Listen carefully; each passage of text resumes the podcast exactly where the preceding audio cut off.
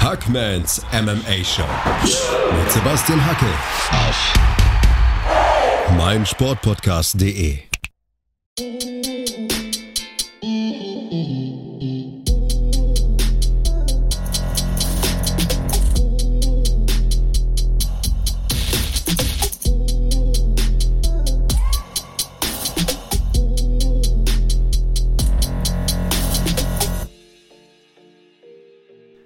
Hallo da draußen und herzlich willkommen zu Ausgabe 79 von Hackmans MMA Show auf meinsportpodcast.de. UFC 259 liegt hinter uns. Karl Neithardt ist heute wieder zu Gast, wie auch schon im Preview.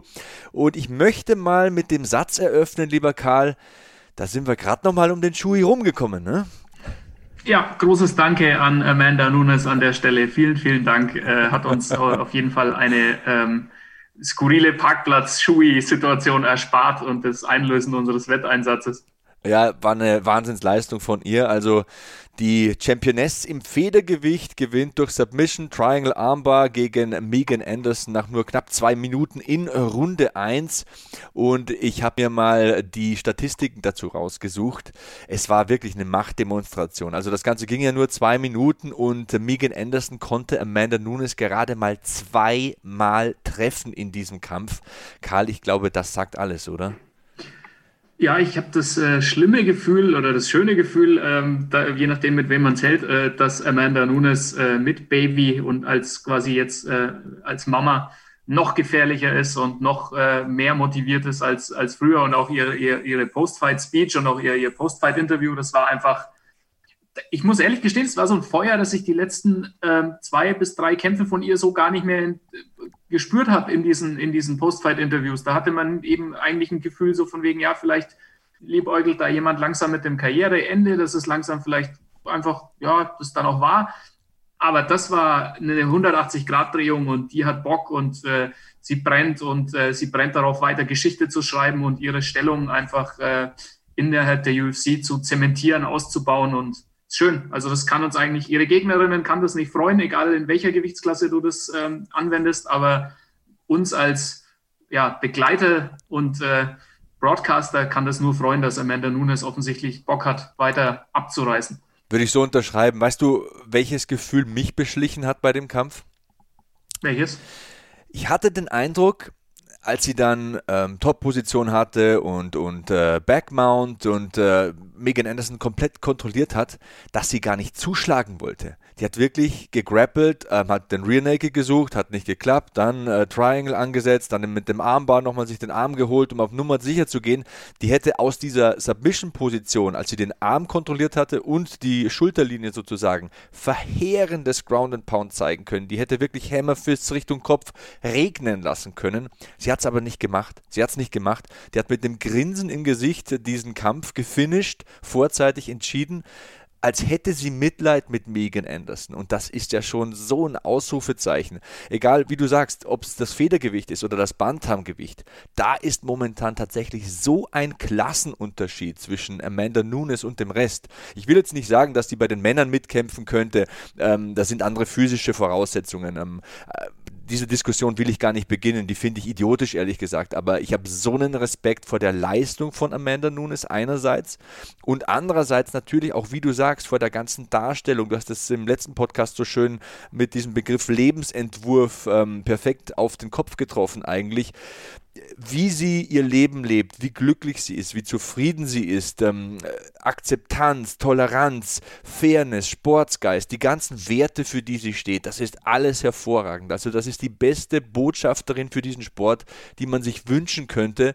Und nochmal, ich hatte fast das Gefühl, sie hat da ein bisschen Mitleid, ein bisschen Erbarmen gehabt mit Megan Anderson. Nach dem Kampf gab es dann auch ein Pläuschen, die durfte dann auch mal kurz das Baby halten und so weiter und so fort die Frau, ich sag's dir, die imponiert mir sowas von. Ich kann gar nicht genug positive Worte über Amanda Nunes verlieren. Nee, die strahlt, wie gesagt, alles aus, was gut ist äh, an diesem Sport und was auch gut ist an diesem Sport im Zusammenhang mit, äh, mit Frauen äh, MMA. Also das ist einfach heute auch am, am Weltfrauentag ist das einfach ein, ähm, ist das ein tolles Signal auch einfach, dass man, dass man da nach außen sendet und die Frau ist ein Vorbild äh, für ganz viele Mädchen und äh, Frauen da draußen, auch für, für, für Jungs. Also egal wer, wer sich daran ein Vorbild nehmen möchte, der kann, der kann das mit bestem Gewissen tun, weil ja, im Verhalten die sportliche Leistung im Sport und das, wie sie sich drumherum trägt und was sie eben, äh, für was sie Botschafterin ist, das ist äh, eine tolle Sache und das ist äh, im Jahr 2021 einfach auch wirklich, ja, so muss es sein und so soll es sein und die Welt ist bunt, das Leben ist bunt, der Sport ist bunt und ja, alles Beste für, für Amanda Nunes und schön, dass wir sie noch ähm, hoffentlich ganz lange sehen dürfen und äh, dem beiwohnen dürfen. So sieht's aus. Übrigens äh, Zeitpunkt der Aufzeichnung, Montag, 8.3., Weltfrauentag und damit auch nochmal ganz ausdrücklich alles Liebe dieser Welt äh, zum Weltfrauentag. Da geht es ja um Gleichberechtigung, Schrägstrich Gleichbehandlung.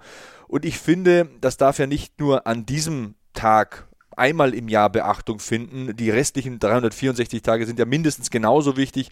Ich persönlich möchte, dass meine Töchter in einer Welt aufwachsen, in der Gleichberechtigung und Gleichbehandlung selbstverständlich sind. Und ich glaube, dass solche Vorbilder, solche Galionsfiguren wie Amanda Nunes bei so einer Mission, die ja noch lange nicht erreicht ist, so ehrlich muss man ja leider sein, ähm, einen maßgeblichen Anteil haben und dass wir solche Figuren auf alle Fälle brauchen. Ja, also ich finde, das ist insgesamt einfach, und das ist vielleicht ein kleiner Schwenk ähm, weg vom MMA, aber das ist insgesamt, finde ich, in unserer Welt ein, ein, eine gute Bewegung. Das mag einige Menschen da draußen irritieren, aber damit müsst ihr leben. Da kann euch auch keiner helfen. Ihr könnt euch nur selber helfen. Ähm, das ist, egal wo du hinschaust im Fernsehen, es muss für eine bunte Gesellschaft und für, sei das in Sachen Lebensentwurf, sei das in Sachen, wie jemand aussieht, Sexualität, Vorlieben, Religion, egal in welche Richtung du das drehst und wendest. Die Welt ist bunt und das muss abgebildet werden im Sport, im, in der Fernsehlandschaft, in der beruflichen Landschaft. Es muss abgebildet werden und es muss Identifikationsflächen geben für junge Menschen und vielleicht auch für ältere Menschen, die einfach zunehmend sehen, ja, das gibt es. Ich bin auch ein Teil von dieser Welt, ich gehöre dazu. Ich werde hier äh, mit den gleichen Chancen und mit dem gleichen Respekt ausgestattet wie alle anderen. Und ähm, wie gesagt, es ist immer noch schade, dass wir dafür Einzeltage brauchen, um das irgendwie nochmal stärker zu pushen. Ich hoffe, wir kommen irgendwann an einen Stand, wo das nicht mehr notwendig sein muss, aber in vielen Bereichen tut sich was und wie gesagt, das mag einige irritieren, aber denen ist einfach nicht zu helfen und die dürfen nicht der, ähm, die dürfen nicht den Leitfaden bestimmen. So sieht's aus. Also nochmal zurück zum Kampf. Amanda Nunes, 25 Schläge versucht, 18 davon sind ins Ziel gegangen, also eine Trefferquote von 72 Prozent. Ähm, zwei Submission Attempts, äh, ja, der zweite führte dann zur Aufgabe 42 Sekunden Kontrollzeit von 2 Minuten 3 Sekunden Kampfzeit. Also das spricht Bände. Das war eine runde Leistung von vorne bis hinten, von der Post-Fight-Speech bis zum Finish. Da hat alles gepasst und äh, ich denke, auch wie du das bereits erwähnt hast, dass wir das letzte noch nicht gesehen haben. Da müssen zwei Gürtel verteidigt werden. Und äh, ich hatte den Eindruck, ich weiß nicht, wie dir das geht, dass sie nächste Woche schon wieder kämpfen könnte. Ja, wäre auf jeden Fall möglich. Also wahnsinnig viel Körner hat sie nicht gelassen äh, im, im Oktagon. So lange war der Arbeitstag ja nicht. Äh, von dem her äh, wäre das durchaus möglich. Mai, äh, vielleicht gibt es ja noch bei 261 gibt es ja zwei ähm, weibliche Header mit äh, Shevchenko gegen Andrade und mit äh, wahrscheinlich Jan gegen äh, Namajunas. Mai, da wäre wär noch Platz für einen dritten Frauenkampf. Alles gibt es natürlich auf der Zone zu sehen, wenn wir hier den Fight Sports Producer schon in der Leitung haben. Und ja, vom äh, mittleren Main Event, so möchte ich es mal sagen, der am einfachsten zum Analysieren, zu analysieren ist, ähm, zum ersten Main Event. Es gab ja drei Titelkämpfe. Im ersten Titelkampf ging es um die Krone im Bantamgewicht der Männer. Den Kampf im Federgewicht der Frauen haben wir hiermit abgehandelt. Also im Bantamgewicht der Männer traf Aljamain Sterling auf Petr Jan und das Ergebnis war eine Disqualifikation durch ein illegales Knie von Petrian, dem Champion, in Runde 4 und somit der Titelverlust. Neuer Champion, der Funkmaster Aljamain Sterling. Und ich glaube, diesen Kampf müssen wir ein bisschen vielschichtiger analysieren, Karl. Der war erstens mal nicht so klar, zweitens mal hat er viel länger gedauert und drittens mal gab es ja die brenzliche Situation, über die wir gleich mal sprechen sollten. Dieses Knie von Jan. Also für alle, die es nicht gesehen haben, Aljamain Sterling war in der Mitte des Oktagons, hatte ein Knie auf dem Boden, war sozusagen Grounded Fighter. Der Referee hat auch gesagt, he's down, hat ihn angeschaut, den Petrian. Die Ecke von Jan schreit auch, der ist unten, du kannst nicht zum Kopf treten. Was macht er? geht einen Schritt zurück, haut ihm das Knie voll in die Kauleiste und wird somit disqualifiziert, weil Aljamain Sterling sich nicht mehr in der Lage sieht, den Kampf fortzusetzen. Und jetzt, das ist sozusagen die oberste Blase ähm, hier auf meinem Gerüst, und jetzt müssen wir die Pfeile nach unten aufmachen. Da ist natürlich jetzt viel zu analysieren, Karl. Ähm, zuerst würde ich mal sagen, ich unterstelle Peter Jan keine Absicht. Oder wie siehst du das? Boah, ich tue mir so schwer, diese Situation vernünftig einzuschätzen, weil das einfach, also ohne mit dem Athleten gesprochen zu haben, eh schwierig, finde ich. Ähm, an der Stelle ist ich weiß nicht in dem Moment, ich habe schon das Gefühl, dass da ein bisschen Absicht dabei war, weil, also was heißt ein bisschen Absicht gibt es ja nicht. Also es, für mich war es Absicht, weil ich, für mich war das auch Ausdruck einer gewissen Frustration ähm, in dem Moment. Ähm, die Menschen, die da sich gegenüberstehen, das sind genau das, das sind Menschen. Und ich glaube, Sterling hat Jan im Verlauf des Kampfes schon ganz schön genervt, auch mit seiner, doch dann zuerst mit seiner Attacke und mit seinem, mit seinem, äh, schon mit den Fähigkeiten, die Jan den, den Arbeitstag erschwert haben und dann irgendwann halt mit seiner, mit seiner Zähheit, weil zunehmend im Kampfverlauf wurde Jan besser und hat das Ganze dann dominiert. Bei Sterling hattest du das Gefühl, es geht so ein bisschen die Energie aus, aber er hat es halt nicht geschafft, ihn da rauszubringen. So, dementsprechend, ich habe auch so ein bisschen Gefühl, dass dem die Sicherungen in dem Moment durchgebrannt sind. Jetzt hat er sich ja mittlerweile auch entschuldigt, also das muss man auch einfach anführen an der Stelle. Also so weit, so gut, du machst einen Fehler, ähm, wie auch immer dieser Fehler zu begründen ist, du entschuldigst dich danach. Unmittelbar nach dem Kampf und in der Situation hatte ich schon das Gefühl, dass das ein Stück weit Absicht war und die Reaktion, dass er dann auch noch die Hand hebt bei der Urteilsverkündung, obwohl klar ist, dass ihm da der Titel aberkannt wird, das hat im ersten Moment kein gutes Bild hinterlassen bei mir. Und wie gesagt, egal, mittlerweile hat er das korrigiert. Das muss einem Sportler zugestanden sein, dass man dann in sich geht, reflektiert, sich entschuldigt und dann ist auch gut. Ja, da gibt es äh, vieles zu analysieren. Also ich bin anderer Meinung. Ich glaube, er hat diese eine Stimme aus dem Hintergrund gehört, die gesagt hat, äh, tritt zu. Irgendeiner hat das gerufen. Also der Ref hat es ganz klar gesagt, he's down. Die Ecke, also die vordere Reihe, die vorderen beiden haben auch gesagt, ähm, er ist am Boden. Und irgendeiner von hinten, den hat, ich weiß nicht, ob es einer aus der Ecke war, keine Ahnung. So viele Leute sind da ja nicht, ne, äh, in Zeiten von Covid-19. Ähm, keine Ahnung, vielleicht hat er einfach die falsche Stimme gefiltert. Mandy hat auch im Kommentar, weil wir es gerade vom Weltfrauentag hatten, Mandy Böhm war ja ähm, an meiner Seite und auch Elias Stefanescu in der Nacht von Samstag auf Sonntag auf der Zone, wenn ihr den deutschen Kommentar gehört habt. Mandy hat gemeint, man ist da so in seiner Zone, man ist so konzentriert, so fokussiert. Äh, manchmal ist man einfach so im Kampfmodus, dass man Dinge macht, die man später gar nicht erklären kann. Also ich möchte mal die andere Seite aufzeigen und ich sage, vielleicht war es so eine Art Affekthandlung, vielleicht war er wirklich auch ein bisschen genervt vom Funkmaster, der vor allem in der ersten Runde eine extreme Pace rausgehauen hat. Hinten raus hat er da ein bisschen Lehrgeld bezahlt dafür. Mir schien es auch so zu sein, als ob ihm da ein bisschen die Energie ausginge. Also Petrian war drauf und dran, den Kampf zu gewinnen. Ich denke, das können wir auf jeden Fall mal festhalten. Ähm, faktisch analysiert reißt halt eine Riesenserie, also zehn Siege in Folge, keine einzige Niederlage bisher in der UFC für Petrian und natürlich wechselt auch der Titel. Ähm, das ist so eine Sache, ne? Da muss es einen Rückkampf geben eigentlich, Karl. Den wird es geben. Also ich glaube, da, da brauchen wir nicht groß in die Glaskugel gucken. Also den wird es geben. Ähm, es ist halt eine schwierige Situation. Ich meine, ich glaube einfach, dass in dem Moment muss man einfach sagen, Sterling hat ja auch keine Wahl. Es gibt ja diese Vergleichsgröße mit, mit Anthony Smith gegen John Jones, wo, wo es auch ein legales Knie gibt und dann wird gefragt, Smith sagt dann, ja, komm, mach weiter. Hätte damals auch den einfachen Weg wählen können in dem Moment äh, und sagen können, nee, illegales Knie, ich kann nicht mehr weitermachen, dann hätte er da damals äh, den Titel sich geschnappt von John Jones. Ähm, hat damals einfach, aber auch weil er bei Bewusstsein war, so, und das ist der essentielle Unterschied hier, ähm, konnte er damals das quasi den Sportsmann ähm, gewinnen lassen und sagen können, komm, wir machen weiter. Äh, das war in dem Fall nicht möglich. Sterling hat Knie voll in die, tut mir leid, voll in die Fresse bekommen äh, der war nicht bei, bei, bei Sinnen und hatte nicht Herr seiner, seines Bewusstseins in dem Moment so richtig. Also wir reden immer von den Gefahren von ähm, Gehirnerschütterungen und von Gerinseln im Gehirn und sonst was. Also das ist einfach hochgefährlich, wenn du einfach so ein Knie voll in die Kauleiste bekommst ähm, und einfach gar nicht richtig auf der Welt bist.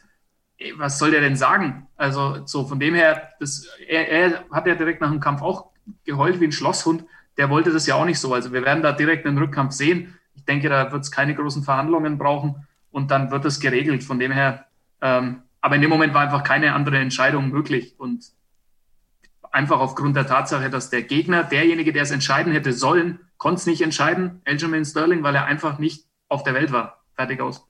Ja, also ich ähm, bin fast derselben Meinung, ähm, mit dem kleinen Unterschied, ich sage, es war keine Absicht, aber ich gebe dir natürlich recht, es war eine klare Disqualifikation, weil ein Kämpfer nicht gezwungen sein sollte, auf diese Frage zu antworten, kannst du noch weitermachen? Aus den von dir genannten Gründen, mit Gehirnerschütterungen, Langzeitschäden und so weiter. Wenn man sich die Slow Motion ansieht, wie der Kopf zurückgegangen ist von Aljamain Sterling, also das war jenseits von Gut und Böse. Da die Frage zu stellen, Junge, kannst du weitermachen oder willst du weitermachen?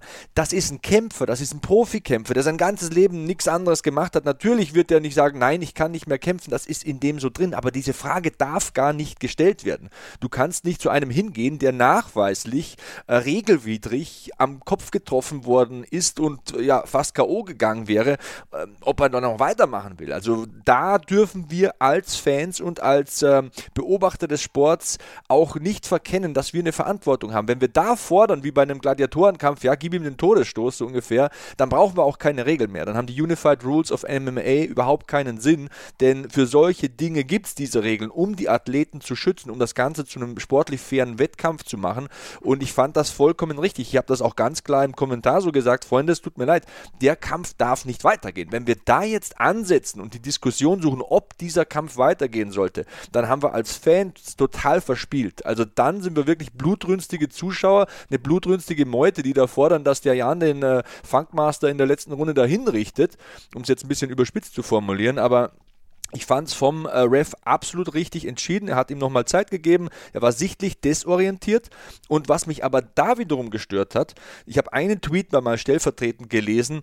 Da hat einer geschrieben, es hat äh, ihn gewundert, äh, dass Leonardo DiCaprio, äh, oder es hätte ihn nicht gewundert, dass Leonardo DiCaprio so lange für den Oscar gebraucht hätte, weil ähm, diese Darbietung von äh, Sterling, diese ähm, schauspielerische Leistung sei ja mal so großartig gewesen. Da ist es ja kein Wunder, dass ein Leonardo DiCaprio so lange braucht. Also Freund, bei sowas hast du die Sache nicht verstanden, muss ich sagen. Da ist egal, ob der fünf oder sechs Minuten später wieder klar ist und im Interview klare Töne von sich geben kann. Es zählt einfach dieser Regelverstoß. Wir sind in einem Sport. Das ist keine Kneipenschlägerei. Und ich werde jetzt ein bisschen lang, weil mich das auch ein bisschen emotional berührt. Ich finde, da darf man nicht diesen Verdacht äußern. Dieser Treffer war da. Schaut euch die Zeitlupe an.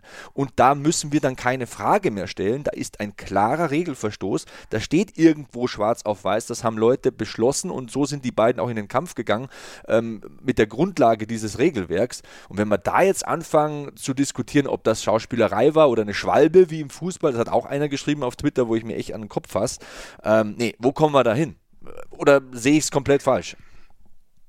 Nein, ich, ich tue mir tatsächlich mit der, also ich, ich tue mir mit der, da mit der Emotionalisierung ein bisschen schwerer, weil ich da ehrlich gesagt sagen muss, dass das, und das tut mir jetzt leid für jeden, der dem ich jetzt ein bisschen seine Realität versaue mit der Äußerung, aber das sind ja Gott sei Dank nicht die Stimmen, die wirklich den Diskurs bestimmen in diesem Sport und die wirklich, wenn man mal die ganze Weiterentwicklung von MMA auf der Langzeit oder auf der mittelfristigen Zeitebene betrachten, dann sind ja Gott sei Dank diese Herrschaften, die da in den sozialen Netzwerken ihre elaborierte oder weniger elaborierte Meinung teilen, ähm, die sind ja dann zum Glück nicht die, die es entscheiden am Schluss. Von dem her tue ich mir da, emotionalisiert mich das nicht besonders, wenn ich ehrlich bin, weil das ist ähm, diejenigen, die die Entscheidungen treffen müssen, die werden daraus ihre Lehren ziehen, kurz-, mittel- oder langfristig zumindest. Das äh, hat der Sport in der Vergangenheit ja Gott sei Dank nachgewiesen, ähm, dass man in der Lage ist zu lernen. Und das, da sehe ich dann eher diese Geschichte mit äh, dem Kämpfer noch zu fragen, kannst du weitermachen,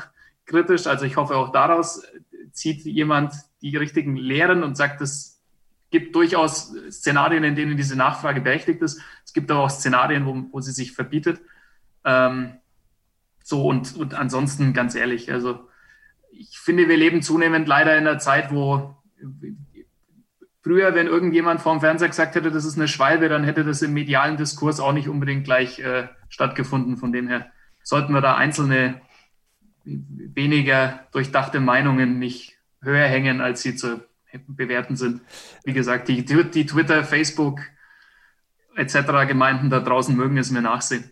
Ja, weißt du, warum es mich ein bisschen emotionalisiert? Weil die Leute die Konsequenzen nicht spüren müssen. Es ist immer sehr, sehr einfach, auf der Couch zu sitzen mit einem warmen Deckchen und einer Tüte Chips und einer Cola und dann zu sagen, oh, spielt er nur.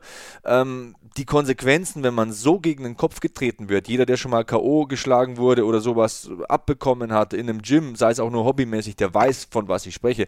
Deswegen ärgert mich das manchmal einfach ein bisschen. Und nach über zehn Jahren als Kommentator sollte es einen vielleicht nicht mehr ärgern, aber mich ärgert es trotzdem. Ich kann es einfach nicht abschalten.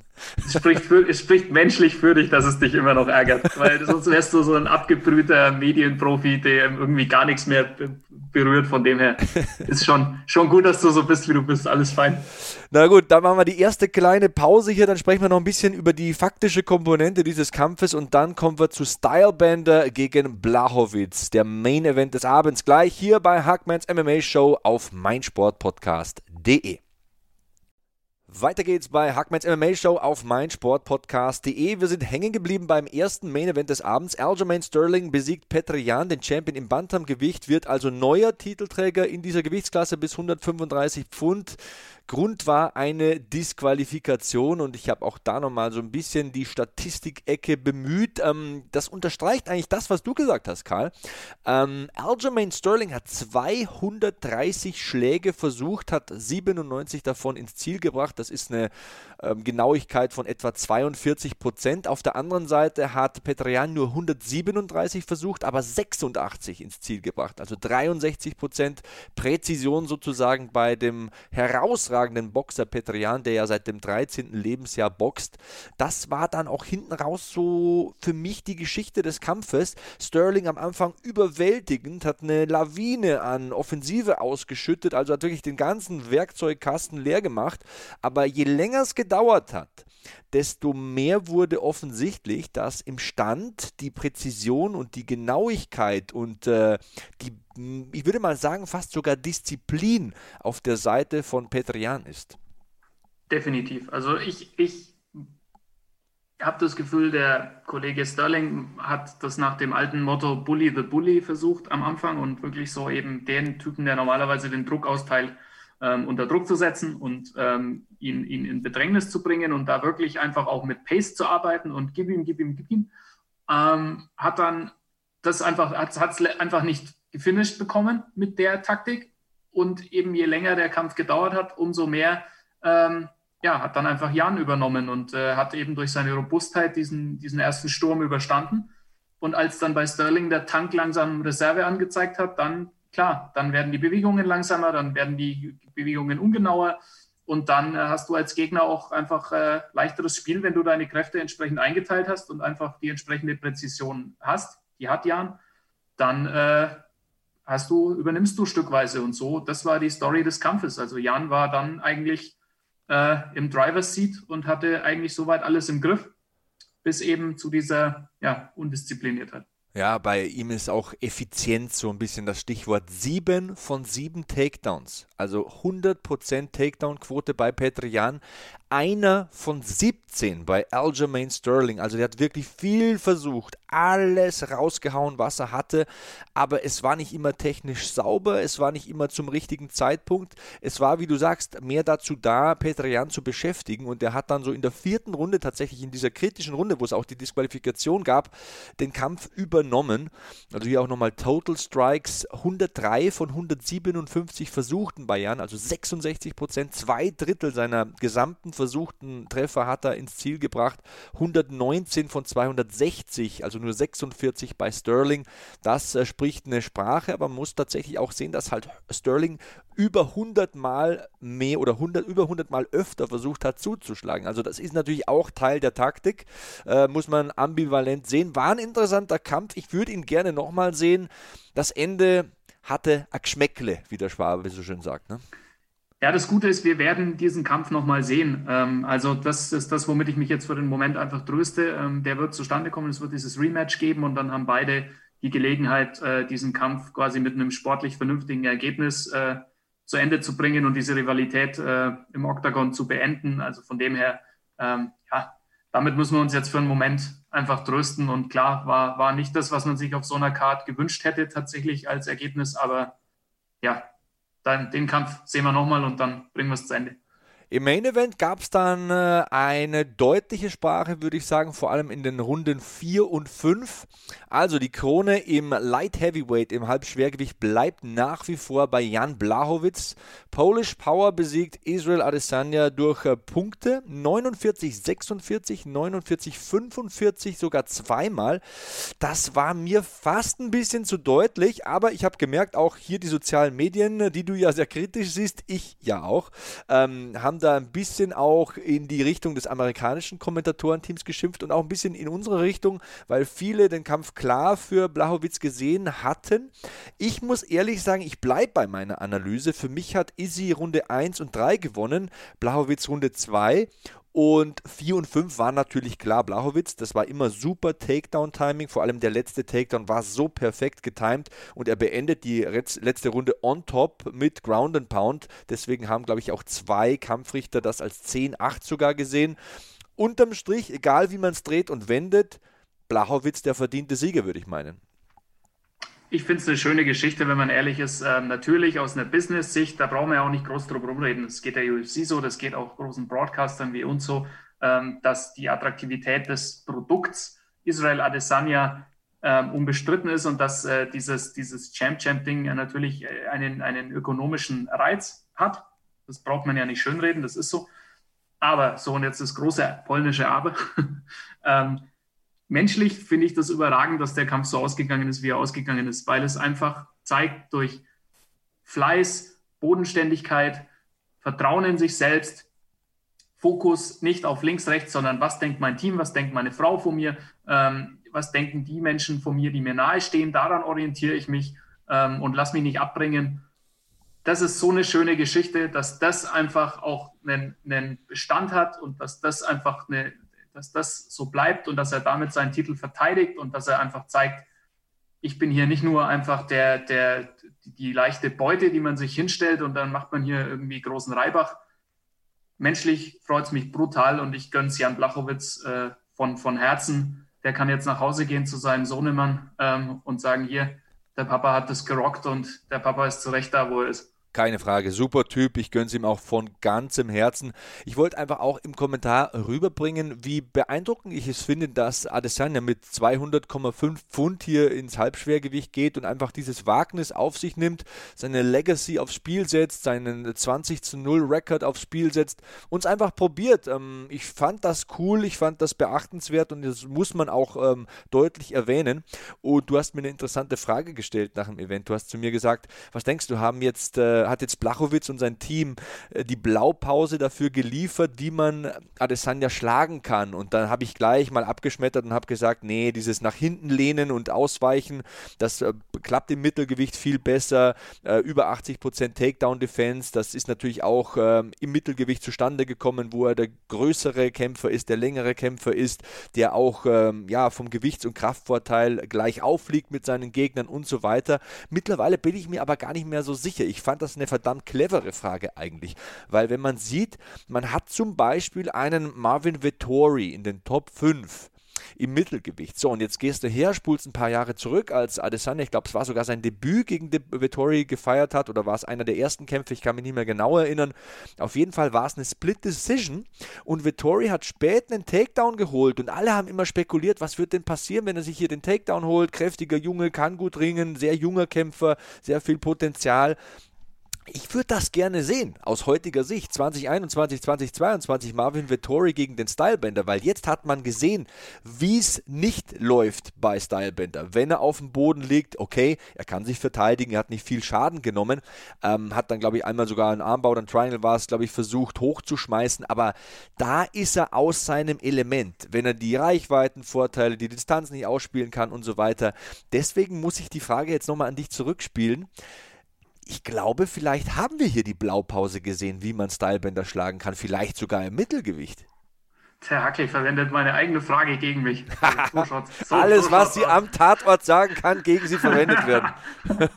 äh, nein, es ist ja, also ich, ja, ich glaube, ich glaube, das weiß aber sowohl Eugene Behrman als auch äh, Israel Adesanya, dass da Luft nach oben ist. So, also das äh, nicht umsonst ähm, hat er ja ähm, bei Athos mit äh, Team Galvao äh, quasi ähm, trainiert und hat äh, daran gearbeitet. Also ich glaube, dem ist durchaus bewusst, ähm, dass er noch Lücken in seinem Game hat. Er hat ja auch gesagt, quasi now it's back to the drawing board, also wieder zurück quasi ans Reißbrett und jetzt müssen wir wieder weiter planen und, und strukturieren und ich meine, das Gute bei Adesanya ist ja, ich mache mir um den jetzt nicht allzu viel Sorgen, weil ähm, der kennt das aus seiner vorherigen ähm, Kampfsportkarriere. Also der ist auch da schon mal K.O. gegangen. Also der weiß, wie man mit Niederlagen umgeht.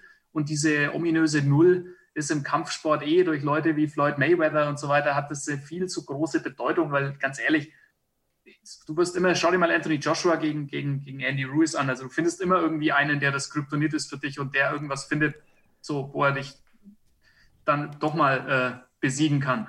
Dementsprechend glaube ich, äh, einerseits ja, wir haben die Blaupause gesehen, wie es gehen kann. Also ich, denke, die, die, Gegner werden sich viel stärker auf Ground Game ähm, fokussieren und vor allem auf, auf Takedown-Techniken. Also wie komme ich ran an diesen Stylebender und wie bringe ich ihn in, ähm, auf den Boden, um dort dann einfach mögliche Schwächen zu, äh, weiter zu, auszunutzen.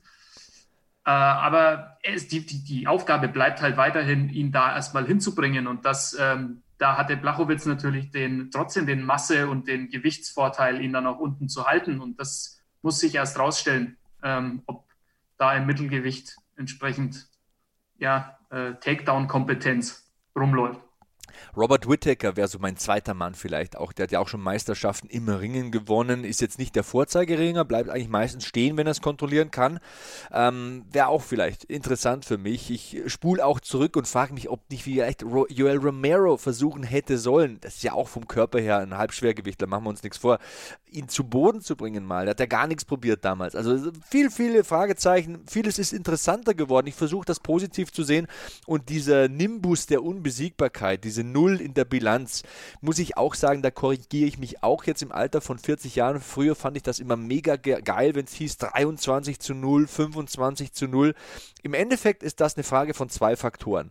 Es ist eine Frage des Managements. Das ist ja bei Joshua auch lange der Fall gewesen. Hat man einfach lange geschützt und dann war mal einer, der eigentlich gar keine so große Gefahr war, einfach mutig und hat ihn umgepumpt.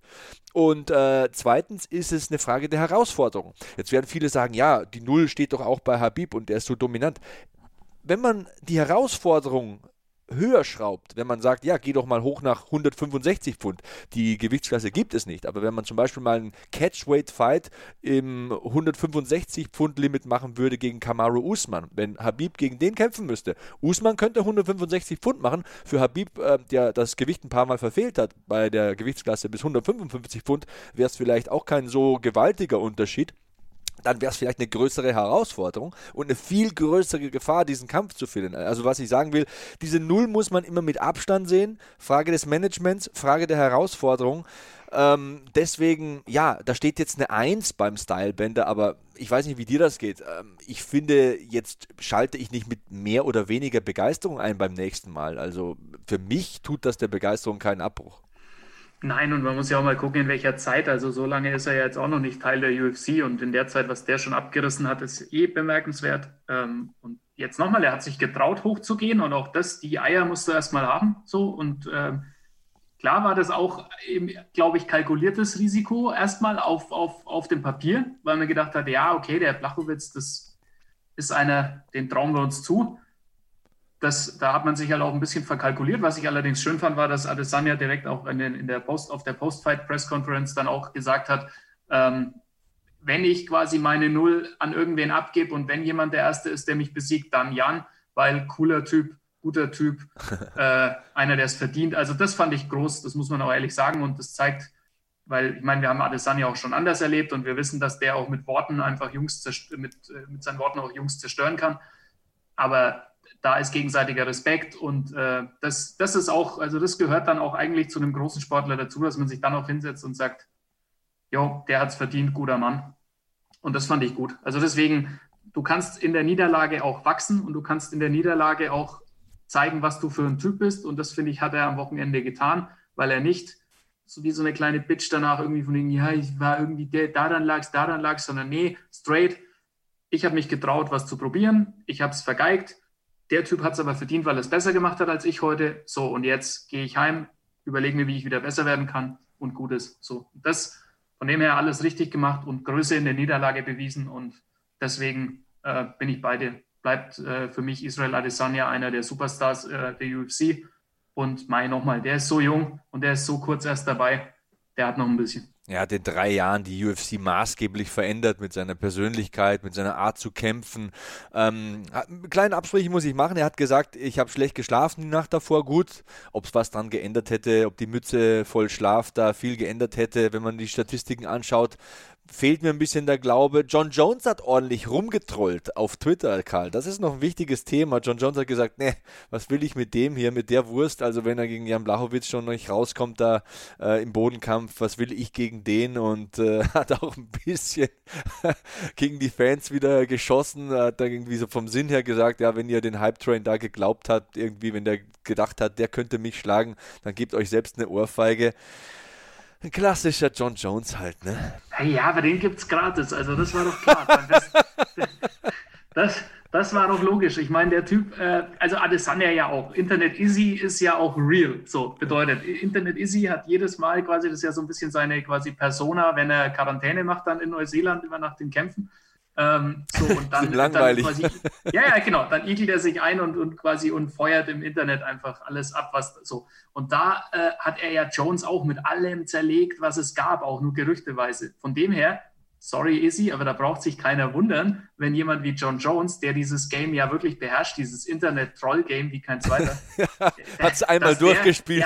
Der, ja, ja, also dass der, nach der, dass der nach der ersten Niederlage von Adesanya einfach schon aus dem Dickicht rauskommt wie so ein hungriger Löwe und dich zerreißt, das ist logisch. Aber damit musst du leben, wenn du, ähm, ja, wenn du den Löwen, äh, wenn du den Löwen mit so einem spitzen Zweig zwischen die Rippen piekst, mehrfach, dann musst du damit leben, dass er halt mal zurückbeißt. Gerade in deinem Moment, wo du halt mal auslässt. Wenigstens, so. wenigstens brüllt, wenigstens brüllt. Ne? Also ähm, so.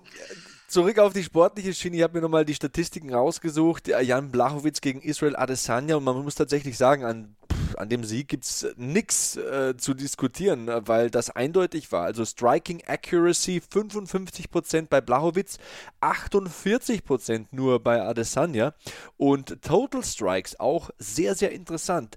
Blachowitz versucht 276 Treffer, Adesanya nur 182. Blachowitz trifft 184 Mal und Adesanya nur 99 Mal. Also Blachowitz trifft fast doppelt so oft und holt sich drei von fünf Takedowns, also 60% Takedown-Quote. Ich glaube, normalerweise hat er 52 oder 53%, was ja ohnehin schon Topwert ist in der UFC. Und die Kontrollzeit, ganz wichtig, ich glaube, das war der Sargnagel am Ende in Runde 4 und vor allem 5. 7 Minuten und 6 Sekunden im Gegensatz zu einer Sekunde von Israel Adesanya. Also auch wenn man Argumente finden möchte, Karl, da ist nichts. Einfach ein perfekter Gameplan von Jan Blachowitz und gepaart mit der, und das ist so wichtig, mit der Disziplin, diesen Gameplan in der Zeit im Oktagon mit Leben zu füllen und ihn wirklich durchzuziehen.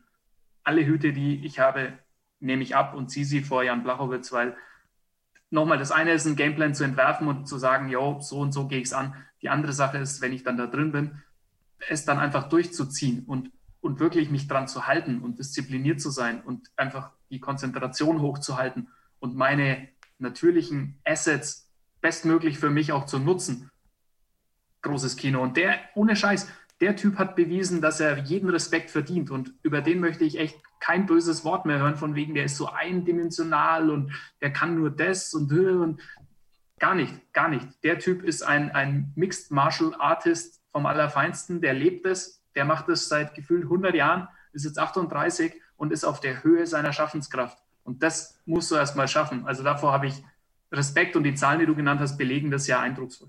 Late Bloomer, würde ich mal sagen. Jan Blachowitz, also am 24. Februar ist er ja 38 geworden. Happy Birthday to you, Jan. Also mich hat er jetzt restlos überzeugt und äh, so kann man den Geburtstag auch mal feiern. Und in Polen wird er wieder empfangen werden wie ein Nationalheld so empfangen werden muss, würde ich mal sagen. Ja, damit und haben Sebastian, wir. Ja. ganz kurz, noch, ganz kurz noch, der sollte vielleicht mal Conor McGregor anrufen und erklären, wie das so laufen kann, wenn du Vater wirst und was das auch mit deiner Karriere machen kann. guter Punkt, guter Punkt. Können wir gleich noch drüber sprechen. Das waren erstmal die Main Events hier bei Hackmans MMA Show auf meinsportpodcast.de. Main Events abgehandelt hier bei Hackmans MMA Show auf meinsportpodcast.de. Wir kommen gleich zum Leichtgewichtskampf zwischen Islam Makachev und Drew Dober und der Halbschwergewichtsschlacht, naja, die ja eigentlich keine war, zwischen Alexander Rakic und Thiago Santos. Aber vorher hast du gesagt, wo wir ja bei Blaupausen vorhin stehen geblieben waren, ähm, Jan Blachowitz hat gezeigt, wie man es machen kann. Ne? Vorzeigevater, Vorzeigemensch, Vorzeigeehemann, Vorzeigesportler, also mit 38 das Karriere hoch sozusagen zu erreichen, aller Ehren wert. Aller Ehren wert. Ja, wir haben ja zu Anfang des Jahres besprochen, was das quasi mit deiner Karriere vermeintlich macht, wenn du Vater wirst und dass dir das so ein bisschen den Zahn zieht in Sachen Aggressivität. Am Beispiel Conor McGregor. Also wenn Conor Ratschläge braucht, wie man quasi als frisch, frisch gebackener Elternteil ähm, quasi das nutzt, um daraus Motivation zu ziehen und eigentlich quasi einen noch besseren Kämpfer aus dir zu machen, ähm, dann frag mal nach bei Jan Blachowitz, auch bei Amanda Nunes. Da Telefonnummern sollte er ja haben, da glaube ich, braucht man sich nicht kümmern. Ähm, vielleicht sollte er da mal anrufen, vielleicht hat da der ein oder andere einen guten Tipp. ja, man hat auch gesehen, ne, wenn eine Löwin ein Baby bekommt, dann wird sie noch aggressiver. Das kennt man ja aus dem Tierreich und hat man auch am vergangenen Sonntag beziehungsweise in der Nacht von Samstag auf Sonntag gesehen. Karl, zwei Kämpfe sind wir noch schuldig. Leichtgewichtskampf zwischen Islam Makachev und Drew Dober. Islam Makachev gewinnt durch Submission also steht hier bei Wikipedia Arm Triangle Choke. Für mich war es ja mehr ein Von Flu, weil der Würgeeffekt durch die Schulter zustande kam. Ist aber voll, vollkommen egal, ist total wurscht, diese Diskussion. Das ist wirklich Internet-Fanboy-Talk. Ähm, stehen bleibt, Islam Makachev liefert hier in meinen Augen seine Feuertaufe ab. Äh, gewinnt einen Mann mit Top, gegen einen Mann mit Top 15 Potenzial in Drew Dober, sonnenklar. Also das war von vorne bis hinten Einbahnstraßenfahrt gegen einen harten Gegner, der sich wirklich reingehängt hat. Also Drew Dober kann man da nicht vorwerfen und sagen, nee, da hast du nichts gemacht, da warst du schlecht vorbereitet. Der hat alles versucht, aber Makachev war irgendwie so schwer gefühlt wie ein Hochhaus auf dem Typen drauf, ne? Ja, Dober hat wirklich äh, hat versucht durchzukommen und hat versucht, sich irgendwie durchzukämpfen oder sich ins Ziel zu retten und irgendwie dem, dem ganzen, den ganzen unterschiedlichsten Submission-Ansätzen zu entgehen. Hat sich auch ganz echt ehrenhaft geschlagen, aber letztendlich war gegen den, äh, ja, wer ist jetzt eigentlich der Next Khabib? Also, aber er hat, also laut Khabib ist es ja Makachev, von dem her, es gab ja auch kurz mal Chimaev, der Next Khabib, mal gucken. Aber ja, Islam Makachev mit Coach Khabib in der Ecke, da kann der Division nur Angst und Bange werden. Das äh, the next Boogeyman. Ja, Kimaev ist auch so ein Drama, ne? mit dieser Covid-Erkrankung. Meine Güte, der Junge hatte so einen Lauf und ist jetzt wirklich äh, er hat ja im Internet hat er ja fast sein Karriereende verkündet. Gut, dann war irgendwie die politische Gewalt dann aus äh, dem Raum äh, doch nochmal so stark, dass man das ein bisschen zurückgenommen hat. Da kann man ja auch halten, was man will davon, aber ein Drama, dass so ein Kämpfer durch dieses blöde Virus so aus der Bahn geworfen wird. Ja, ist jetzt eine Side Note, aber ja, dieses Virus, das, also wer das nicht ernst nimmt und wer da immer noch behauptet, da ist nichts dran und ja, so ein bisschen Grippe, was willst du denn? Also ja, ist einfach nur dumm, weil das ist ernst zu nehmen. Und nochmal, wenn, wenn austrainierte Sportler, die wirklich permanent auch von Experten begleitet werden und äh, wo wirklich die körperliche Verfassung eigentlich eine überdurchschnittliche ist, wenn das selbst solche, solche äh, Phänomene dahin rafft und ihnen solche Probleme macht, dann ähm, ja, sollte uns das allen nur eine Warnung sein, das einfach nicht, nicht leicht äh, abzutun, sondern das ernst zu nehmen, sich an die Maßnahmen zu halten, aufzupassen auf sich, auf seine Lieben ja, das ist, glaube ich, der Appell, den ich jetzt daraus ableiten würde, ohne, ohne jetzt äh, zu viel über Shimaev zu, zu quatschen. Es wäre sportlich extrem schade, weil es natürlich hochspannend ist zu sehen, wo der Weg noch hinführen kann. Ähm, aber es zeigt ja eigentlich, wie gesagt, auf erschreckende Art und Weise, was, welche Spätfolgen so eine Viruserkrankung haben kann. Und das sollte man vielleicht äh, privat mitnehmen daraus. Ja, ich hoffe, er smasht das äh, Virus. Drück ihm die Daumen hier aus der Entfernung. Ähm, Islam Makachev, zurück zum Thema besiegt Drew Dober und hat da sehr, sehr stark finde ich, ausgesehen im Oktagon. Du hast ja auch Habib schon mal besucht und hast äh, Interviews mit ihm geführt und äh, hast ja auch schon mal einen Einblick äh, bekommen in den ganzen Clan und das zwar hautnah, möchte man fast sagen denkst du, dass Makachev in diese großen, in diese riesigen Fußstapfen treten kann vom Eagle? Ja, glaube ich, weil er den Support hat vom Eagle unter anderem. Und das ist, glaube ich, ein wesentlicher Faktor, weil wenn man sich die beiden sowohl Umar Nurmagomedov als auch ähm, Islam Makachev, das scheinen ja so die beiden Top-Protégés gerade zu sein. Und Islam Makachev war der Musterschüler von äh, Habibs Vater Abdulmanap, bevor er verstorben ist. Ähm, und quasi Habib hat ihn jetzt äh, quasi übernommen, sozusagen. Ähm, und das ist schon so der Posterboy. Auch Daniel Cormier, der ja in dieser ganzen AKA-Truppe auch ähm, quasi mit ähm, immer mit, da, mit drin hängt und mit allen gut befreundet ist. Ähm, also in jedem Interview, das mit Cormier geführt wird, sagt der Islam Makachev ist quasi der Typ, schaut auf den, der wird's machen, der ist der nächste quasi, äh, der ist der nächste Champion, der eben äh, Khabibs Erbe antreten könnte. Also ich glaube, da, da erwächst eine extrem starke Kraft an der Front und wie gesagt, mit dem mit dem, mit seinem, mit Coach Khabib in der Ecke, puh, äh, Vorsicht. Vorsicht, Lightweight Division, so, so stacked wie die Division ist, aber da kommt eine neue, da kommt eine neue Bedrohung. In meinem Brazilian Jiu-Jitsu-Team, da gibt es einen, das ist ein äh, Schwergewichtsringer, kämpft Bundesliga und äh, wenn der mich am Handgelenk festhält, der kann einfach so meinen Arm blockieren. Und das, das ist der einzige äh, von 100 Leuten. Und hier haben wir zwei Leute in derselben Gewichtsklasse, Islam Makachev und wenn man sich vor allem Drew Dober, den Gegner mal ansieht, die Wadenmuskulatur, die Oberschenkel, der Sixpack von Drew Dober. Drew Dober ist echt eine Maschine. Und zwei Dinge. Islam Makachev hat diese Dagestani Handcuff einmal bei ihm angesetzt, also einfach mal einfach das Handgelenk genommen und Dober einfach am Arm blockiert, so wie ein kleines äh, Kind. Und äh, zweitens, ähm, wie er die Submissions durchdrückt, diese Submission am Ende durchdrückt, was du da für einen Schraubstock brauchst, um die Submission aus der Halfguard zu bekommen, das hat mich krass beeindruckt. Also diese Ringer aus Dagestan, Karl, ich weiß nicht aus welchem Material die sind, aber ey, das ist irgendwie zäh wie Leder und äh, Materialvorschlaghammer irgendwie. Keine Ahnung, aber ey, einen Drew Dober, du nimmst den einfach am Arm und du entscheidest, wo der Arm hingeht. Wie krass ist das bitte? Ich unterstelle, ohne das in irgendeiner Art und Weise äh, jetzt kulturell, politisch, sonst was irgendwie abheben oder irgendwie künstlich aufwerten zu wollen, aber ich glaube, dass das eine mentale Toughness ist, die ganz viele Kämpfer so nicht, nicht einfach nicht mitbringen. Und diese, aus dieser, diese mentale Toughness gepaart mit dieser Technik und gepaart mit dieser quasi, mit dieser traditionellen dagestanischen Ringerschule etc., dem, dem sozialen Umfeld, in dem man da aufwächst. Ich glaube, das ist ein, eine, eine Gesamtheit von Faktoren, die, die damit auch einzahlt auf, auf, diese, auf diese Jungs ähm, und auf das, was sie in der Lage sind, im Oktagon zu leisten. Und nur darum geht es jetzt ja, das zu bewerten. Ähm, das, glaube ich, ist nur schwer ähm, ja, künstlich herzustellen. Oder wenn du, wenn du nicht aus diesem Material geschnitzt bist, dann wird es nur schwer, das zu kopieren. Und da haben sie, sie bislang in der UFC ein Alleinstellungsmerkmal. Ähm, und da hat noch keiner irgendwie eine Lösung drauf gefunden, so richtig. Deswegen kann man davon nur einen Hut ziehen, aber es, wie bei vielen Dingen, wird es spannend sein zu sehen, ähm, wenn einer mal eine Lösung findet, wie die aussieht.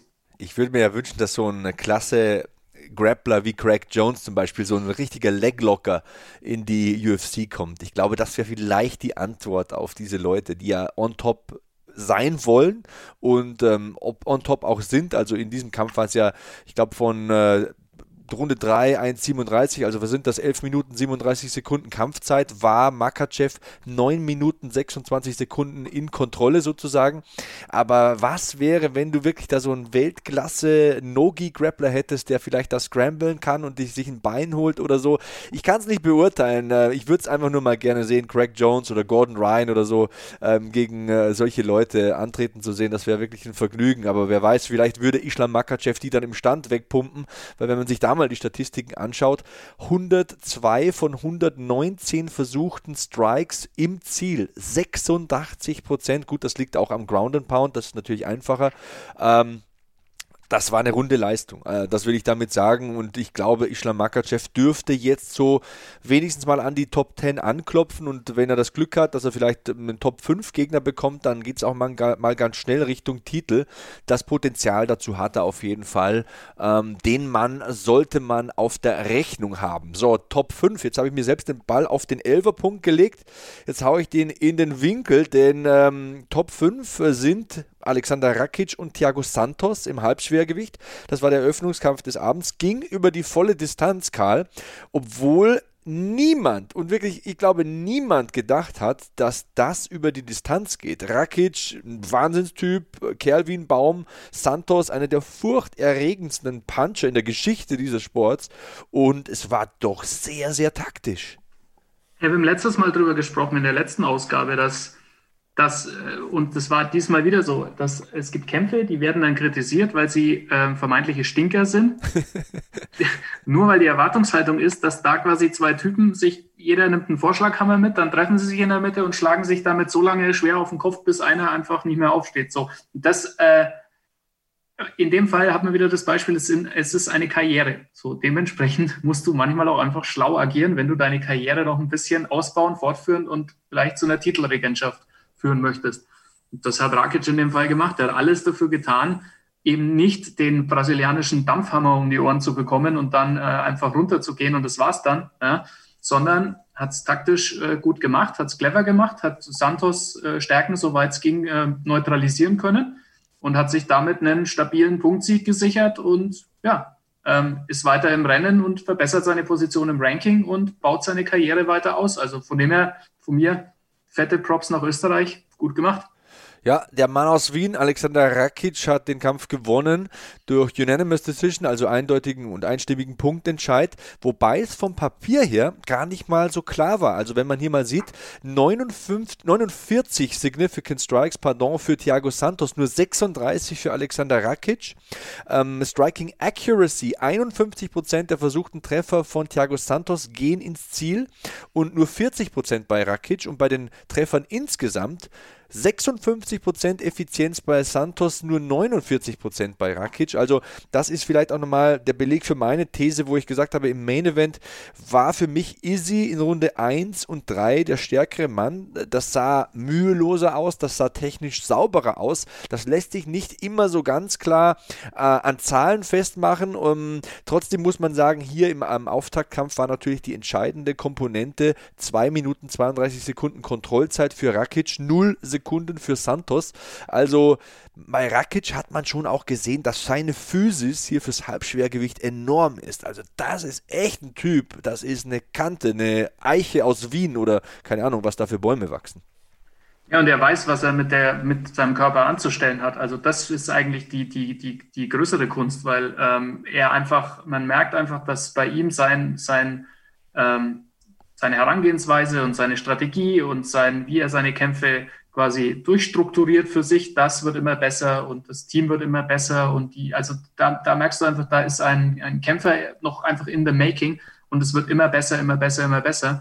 Ähm, und er weiß immer mehr, was er mit seiner Masse und was er mit seinen quasi natürlichen Attributen, was er mit denen anfangen kann und wie er die bestmöglich zu seinen eigenen Gunsten einsetzt und wie er das auch einsetzt, um die Stärken des Gegners zu neutralisieren. Also de, der entwickelt sich zu einem sehr gut ausbalancierten ähm, Mixed Martial Artist, nicht immer hyperspektakulär, wie er es auch kann, siehe Headkick Manua, aber siehe Smith, siehe Santos, einer, der wirklich Routiniers in diesem Sport das Leben schwer machen kann, der, der deren Stärken zu neutralisieren weiß und der so äh, vorwärts kommt, Stück für Stück für Stück, nicht immer spektakulär, aber konstant. Wie geht's weiter für ihn, Karl? Wenn du der Matchmaker wärst, ähm, zieh mal die Schuhe von Sean Shelby an. Würdest du ihn gegen Glover Teixeira setzen oder bekäme Glover Teixeira gleich den Title Shot gegen Jan Blachowitz? Glover Teixeira bekommt den Title Shot gegen Jan Blachowitz und ähm, Alexander Rakic kämpft gegen den Sieger aus Dominic Reyes gegen Jirschi Prochaska. So, das, das wäre meine These. Das sehe ich auch so tatsächlich. Und äh, ich sehe da auch sehr gute Chancen für Alexander Rakic, den ich hoffentlich bald hier im Podcast begrüßen darf. Mit seinem Manager bin ich schon in Kontakt. Und ich stimme dir auch zu, Glover Teixeira wird ja nicht jünger, der ist Anfang 40, der Mann, und der hat es einfach verdient. Und das hat auch Jan Blachowitz gesagt. Und das hat mir wiederum wieder sehr imponiert. Ich glaube, es war die Post-Fight-Press-Conference, wo Blachowitz sagt, ja, der Mann, das ist ein Routinier, fairer Sportler, hat sich echt jetzt nochmal nach oben gekämpft, Anfang 40, dem gebe ich die Chance ich glaube, das kann man auch so unterschreiben, oder? Ehrlich gesagt glaube ich, dass Blachowitz das auch schon so gesehen hat, bevor der Adesanya-Fight kam. Aber Blachowitz ist eben auch ein Athlet und hat auch eine Familie und ist auch ein Businessman und muss äh, so dementsprechend die Kohle, die du für den Kampf bekommst, der ist ja blöd, wenn du die nicht mitnimmst. So, von dem her, gut, dass er die Kohle mitgenommen hat, gut, dass er so ein guter Sportler ist, dass er auch quasi dass er seinen Titel erfolgreich verteidigt hat. Und jetzt kann er mit gutem Gewissen äh, the right thing quasi tun und äh, Glover Teixeira den wohlverdienten Title Shot geben. Und ja, Mai, die Oldies sind die Goldies. Huh. Ähm, ich lese gerade, kommt frisch rein hier auf einer der bekannten internationalen MMA-News-Seiten. Dan Hardy reportedly fired by UFC. Also Berichten zufolge ist Dan Hardy mit sofortiger Wirkung als Kommentator in der UFC entlassen worden. Das soll es wohl einen Vorfall mit einer weiblichen Angestellten gegeben haben.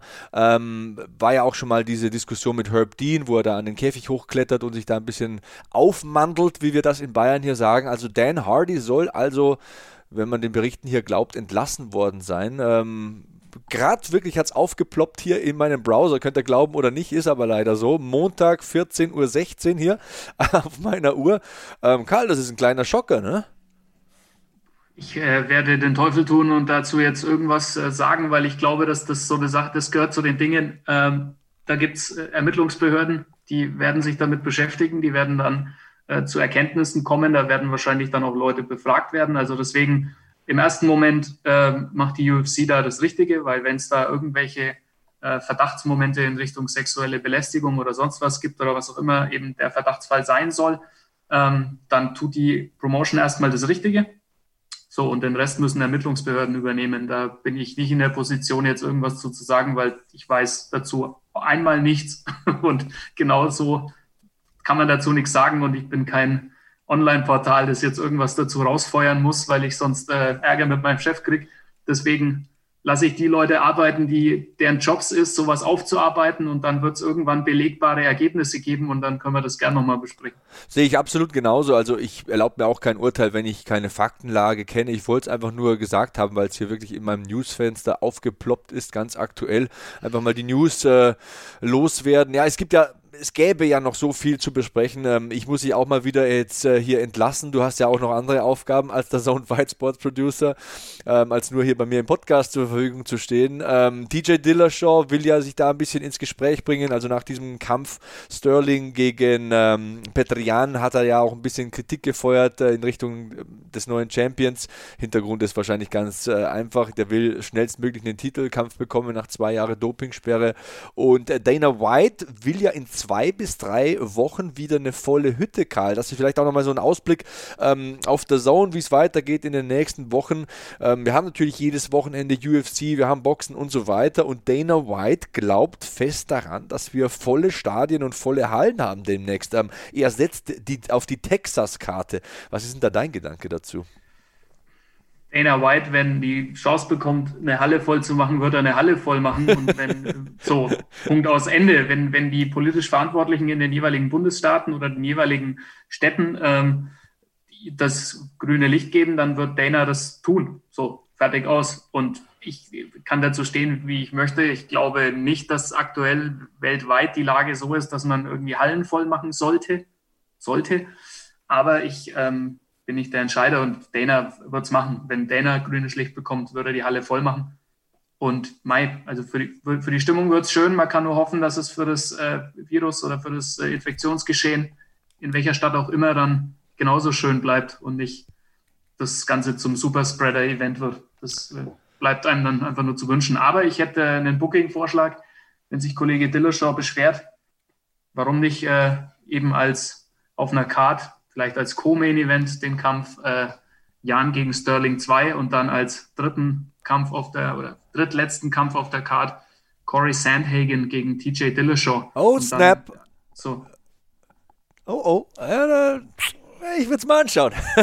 ja, und dann, und dann hat jetzt so, dann haben wir die, die, Position Hooker gegen Chandler. Dann hat wer auch immer gewinnt die Chance, schön ans Mike zu kommen, einmal abzuliefern und Shoutout an den Sieger von Sterling gegen Jan und du hast dein Narrativ. Also es ist doch nicht so schwer. der Matchmaker Karl Neidhardt hat gesprochen. Ja, man muss natürlich vielleicht auch dazu noch sagen, Dana White ist Promoter, Leute. Und wenn Leute immer sagen, ja, der lügt und der, der behauptet immer nur und so weiter, was versucht ein Promoter? Er versucht Aufmerksamkeit zu generieren, er versucht Szenarien zu entwerfen und man kann ja auch nicht sagen, dass er nie sein Wort hält. Natürlich ist nicht alles wahr und hundertprozentig real und äh, realistisch auch, was er in die Welt hinaus posaunt sogar manchmal, muss man ja auch so deutlich sagen, aber was ein Dana White unterm Strich erreicht und nehmt mal die vergangenen zwölf Monate so ein bisschen als Kompass dafür, das kannst du nicht von der Hand weisen, das ist schon groß. Ob man ihn mag oder nicht und man kann wirklich auch halten von den Dingen, die er sagt, äh, was man will, aber im Endeffekt ist er schon Macher, das äh, möchte ich dazu nochmal gesagt haben. Und äh, ja, äh, Matchmaker Karl Neidhardt, auf was freust du dich in den kommenden Wochen? Lass mal die Vorfreude ein bisschen raus. Begeister die Leute hier. Wir haben äh, äh, vollen Terminkalender, also das, äh, das Zone-Abo lohnt sich auch weiterhin. Wir haben äh, jetzt natürlich äh, das Comeback von Leon Edwards am nächsten Wochenende, ähm, auch wenn es nicht gegen Hamza Chimaev, sondern gegen äh, Belal Muhammad sein wird. Aber ähm, Leon Edwards ist auf jeden Fall wert, dass man ihn sich anschaut. Dann haben wir einen der heißen Newcomer am, äh, in der Nacht auf den 21. März mit äh, Kevin Holland, äh, vielleicht auch ein künftiger Contender für Israel Adesanya. Ähm, Boxen gibt es äh, Ende März, am 27. März mit äh, Alexander Povetkin gegen Dillian White das Rematch. Also zwei echte gestandene Schwergewichte im Boxring. Und äh, Stichwort Schwergewicht, dann eben zum Ausklang des März. Äh, am 28. März das große Rematch Stipe Miocic, Heavyweight Champion der UFC gegen Francis Ngannou. Ähm, hat Ngannou aus der ersten Begegnung gelernt, die menschliche Dampframme äh, hat er daraus gelernt und kann er den Champ gefährden? Wir werden es rausfinden. Außerdem äh, Alexander Wolkanowski gegen äh, Ortega, ähm, der wirklich wieder zu einem ganz neuen Fighter ähm, geworden ist, der richtig stark zurückgekommen ist. Also es gibt ordentlich auf die Nuss, äh, alles auf the Zone und äh, ja, lohnt, lohnt sich. Stipe gegen Francis, ah, da habe ich schon wieder Gänsehaut. Das wird großes Kino. Ja, nächstes Wochenende bin ich zu hören in der Nacht von Samstag auf Sonntag auf the Zone. Bilal Muhammad, Remember the Name gegen Leon Edwards, den Favoriten im Main Event. Ich werde jetzt mit der Vorbereitung anfangen auf dieses Event, Karl. Ich will ja weiterhin der Musterschüler hier bleiben. Ne? Ähm, und äh, wenn du noch letzte Worte hast oder irgendwas zu sagen hast, die Bühne gehört dir, ne? Ich habe eigentlich nichts weiter. Ich bin äh, allen dankbar da draußen, die regelmäßig unseren äh, The Zone Fight Club quasi bevölkern und ihn äh, durch sinnvolle Beiträge bereichern. Ähm, das muss an der Stelle gesagt sein. Sinnvolle Beiträge. Ich mag den ähm, Unterton. Ja, konstruktives Feedback. Ähm, das äh, würde ich den Leuten manchmal gerne ins Stammbuch schreiben. Das äh, wäre schön, wenn sich da ähm, mehr dran halten würden. Aber insgesamt muss man dem The Zone Fight Club wirklich ein Kompliment aussprechen. Da wird äh, sinnvoll und äh, mit viel Herz und mit viel Leidenschaft über MMA diskutiert. Und ähm, wir von Seiten von The Zone sind euch allen da draußen sehr dankbar, das quasi mit uns weiter ähm, zu entwickeln, dieses Thema, diesen Sport äh, wirklich auch äh, noch relevanter zu machen in Deutschland, in Österreich ähm, und da einfach wirklich, ähm, ja, äh, dem Ganzen eine, eine inhaltliche Tiefe zu vermitteln, eine Toleranz, eine Akzeptanz und zu zeigen, dass äh, MMA in vielen Bereichen äh, wesentlich fortschrittlicher ist als so der ein oder andere Sport und dass das äh, das wert ist, das äh, stärker ins Schaufenster zu stellen. Dafür so mal an aus. der Stelle danke an die Community. Sehr gut gesprochen und äh, ich würde es mal so zusammenfassen, wo gehobelt wird, fallen Späne und wo Emotionen sind, da wird es auch mal emotional. Deswegen danke für die Emotionen, ob sie positiv oder negativ sind. Ich nehme alles. Ich nehme auch eine gute Apple Podcast Bewertung. Ähm, ist wieder was dazugegangen äh, in der vergangenen Woche. Da werde ich demnächst mal drüber sprechen. Jetzt entlasse ich aber den Karl. Ich sage nochmal danke, danke, danke und äh, an euch da draußen sage ich und richte ich, bleibt sicher, bleibt sauber, bleibt safe. So long, das war Episode 79. Bis nächste Woche. Hackman out.